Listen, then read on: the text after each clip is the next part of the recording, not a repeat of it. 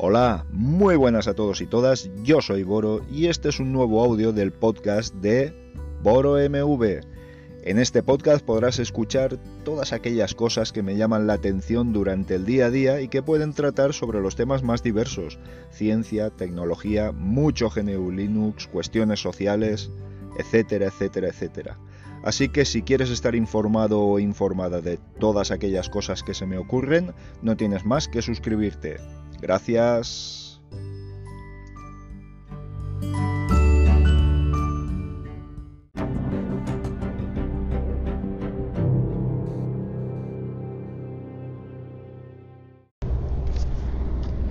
Ciertamente no quiero ni pensar. Os voy a proponer un juego antes de continuar.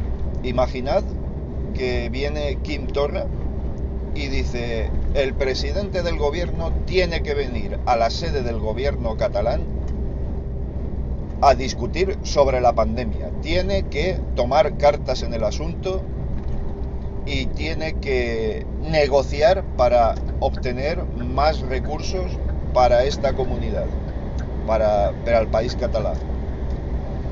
Obviamente, vamos, igual no se producía un golpe de Estado, o sí, dada la, calaña y el talante de la ultraderecha, pero poco hubiera faltado.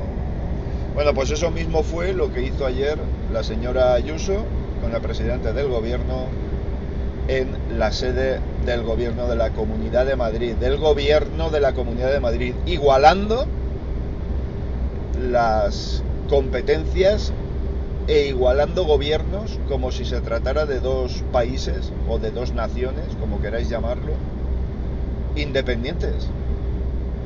Me pareció absolutamente esperpéntico y me parece que eso tiene mucho que ver con el centralismo que cuyo tufillo se ha dejado ver de una manera escandalosa durante estos últimos tiempos de emergencia sanitaria en los que en el momento que ha habido una mínima una mínima dificultad se ha recentralizado todo, se ha vuelto al mando único, viva Dios y la patria y, y una grande y libre, porque el tufillo ha sido aparecer cargos militares por todos sitios, etcétera, etcétera, etcétera.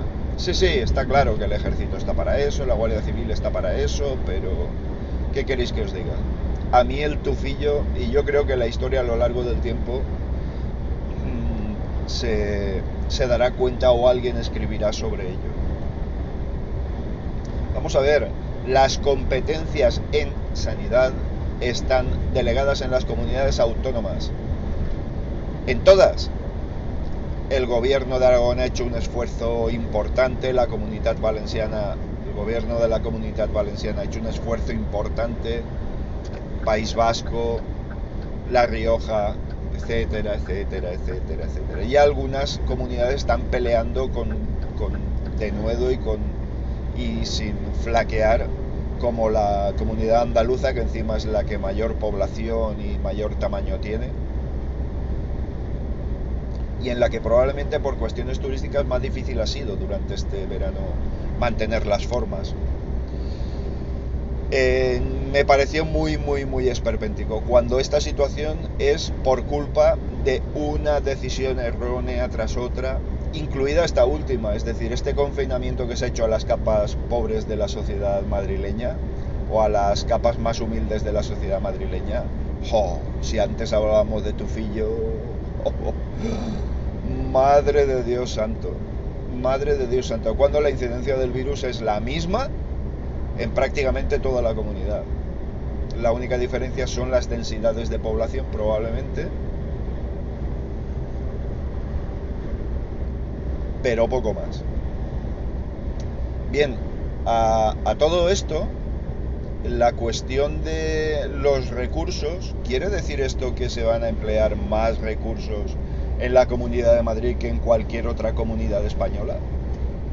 Eh, no estaremos hablando de desigualdades entre comunidades. ¿eh? Eso de que Madrid es España y España es Madrid y la Real Madrid del real realísimo de lo realmente real, eh, chicos y chicas, ¿qué queréis que os diga? Sigue el tufillo, sigue el tufillo. Y es que, fijaos, yo era muy inocente, yo pensaba que eso estaba ya un poco, un poco de modé, o un poco, no sé, era ya casposo, un poquito olvidado. No, no, no, no. En el momento que ha surgido una dificultad importante, aquí tenemos otra vez de vuelta el tufillo. Vaya que sí, vaya que sí. ¿Quiere decir eso que con esto la señora Ayuso ha lavado su imagen pública? Obligando, que aún no entiendo cómo Pedro Sánchez ha accedido a todo esto cuando hay autoridades sanitarias.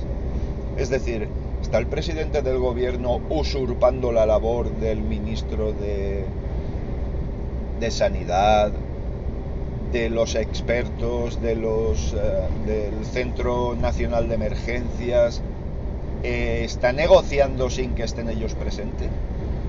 O sea, no sé, me parece todo muy, muy burdo, muy, muy, muy absurdo. ¿No será que poderes fácticos están diciendo, Pedro, colega, si quieres que sigamos calladitos y que este, este gobierno se mantenga, a pasar por el arito, Pedro. ¿Y Pedro pasó por el arito?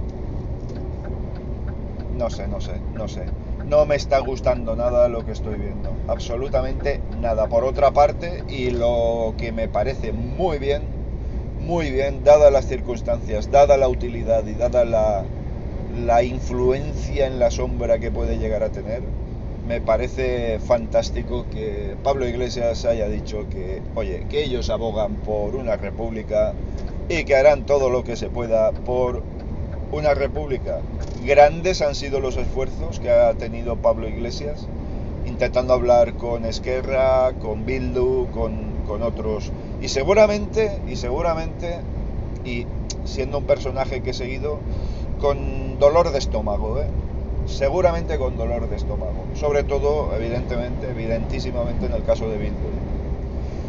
Pero es que el peligro de que el PSOE se dejara llevar por las aguas de la, de la derecha, no voy a calificar de ultraderecha, pero bueno, en momentos ha sido hasta peor, pero bueno, bien, de la derecha de este país, cuando tiene un gobierno, tiene unos acuerdos de investidura que no tiene por qué no poder realizarse, porque es que es republicana al final y además ante la cercanía de unas elecciones lo que quiere es eh, tener contenta a su gente, pero también por otra parte yo creo que les saldrían sarpullidos si dejaran de ser los socios de investidura para darles eh, esa atribución a la ultraderecha o la derecha dura.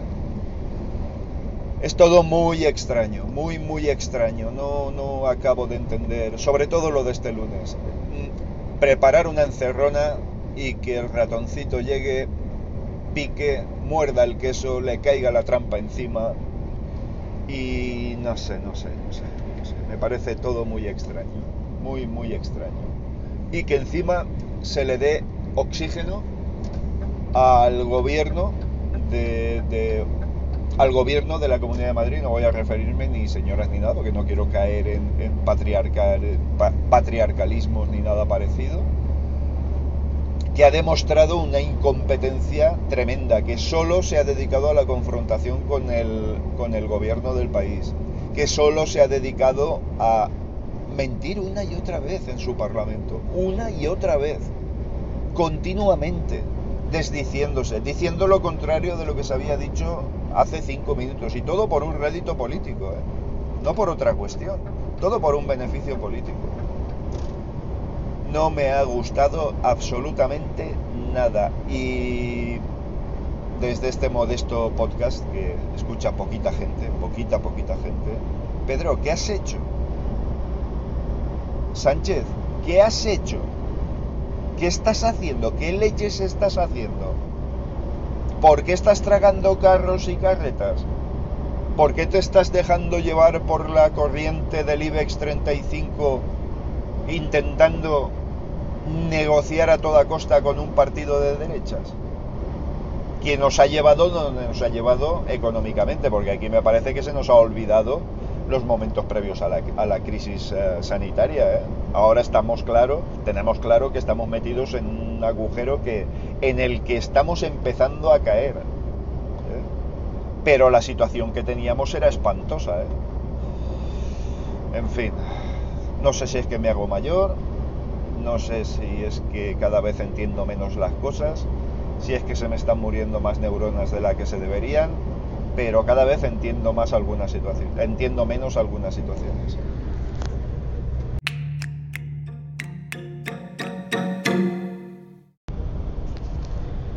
Hoy he publicado un vídeo en el canal eh, informando, o reflexionando, como queráis llamarlo, acerca de la contaminación medioambiental que producen nuestros residuos informáticos. Es un trabajo que me gustaría que se, que se difundiera porque yo creo que vivimos al margen de la realidad, vivimos en un Matrix, queremos vivir en un Matrix en el que pensamos que solo existe lo que estamos percibiendo en el momento, cuando en realidad hay mucha mayor trascendencia en, todos nuestros actos y acciones.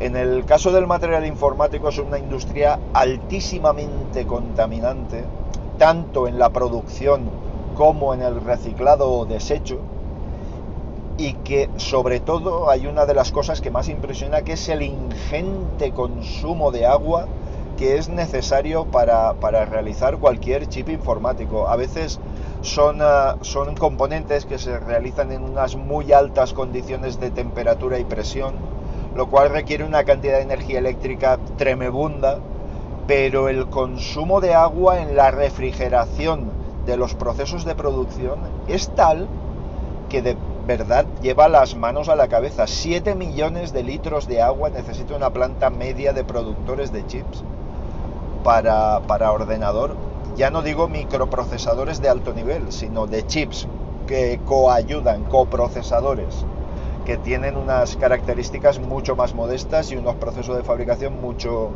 mucho más, eh, eh, con unos protocolos más laxos. Fijaos hasta qué punto, ¿eh? 7 millones de litros de agua por cada planta fabricante. Solo eso. Luego está la contaminación de los acuíferos, eh, no sé, es, que la mano de obra esclava que se dedica a reciclar este material que está comprado a precio de oro desde muchos países asiáticos al occidente. Eh, además, es que se paga la chatarra informática, se paga, mm, vamos, verdaderas fortunas. Y al final te encuentras con que hay niños esclavizados separando componentes cancerígenos de de equipos, de componentes, en fin, es, muy triste, muy triste.